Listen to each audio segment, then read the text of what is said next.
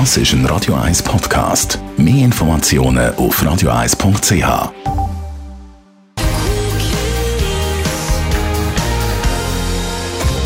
Netto, das Radio 1 Wirtschaftsmagazin für Konsumentinnen und Konsumenten.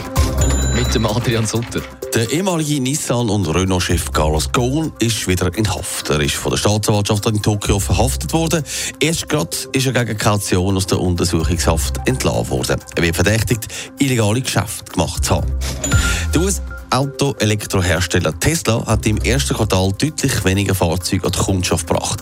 63.000 Autos sind ausgeliefert worden, schreibt Tesla. Das ist ein Rückgang von fast einem Drittel. Der Grund ist, dass Tesla offenbar noch Mühe hat mit der Massenproduktion und die darum in Stocken geraten ist.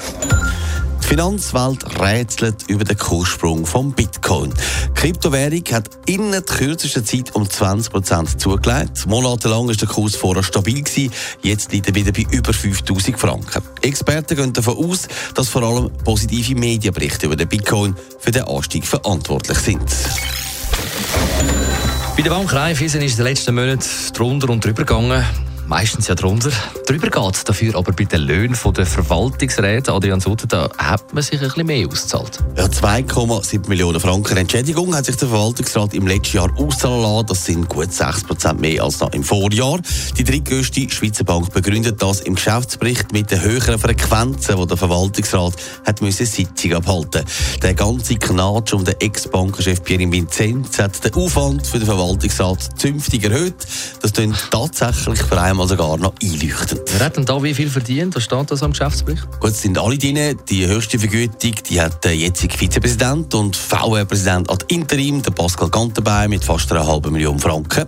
Der seit dem November amtierende Verwaltungsratspräsident Guy Lachapelle hat 80.000 Franken verdient für gut sechs Wochen Arbeiten.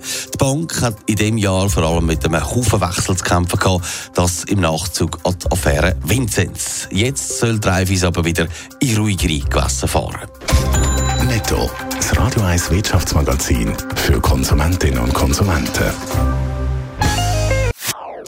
Das ist ein Radio 1 Podcast. Mehr Informationen auf radio1.ch.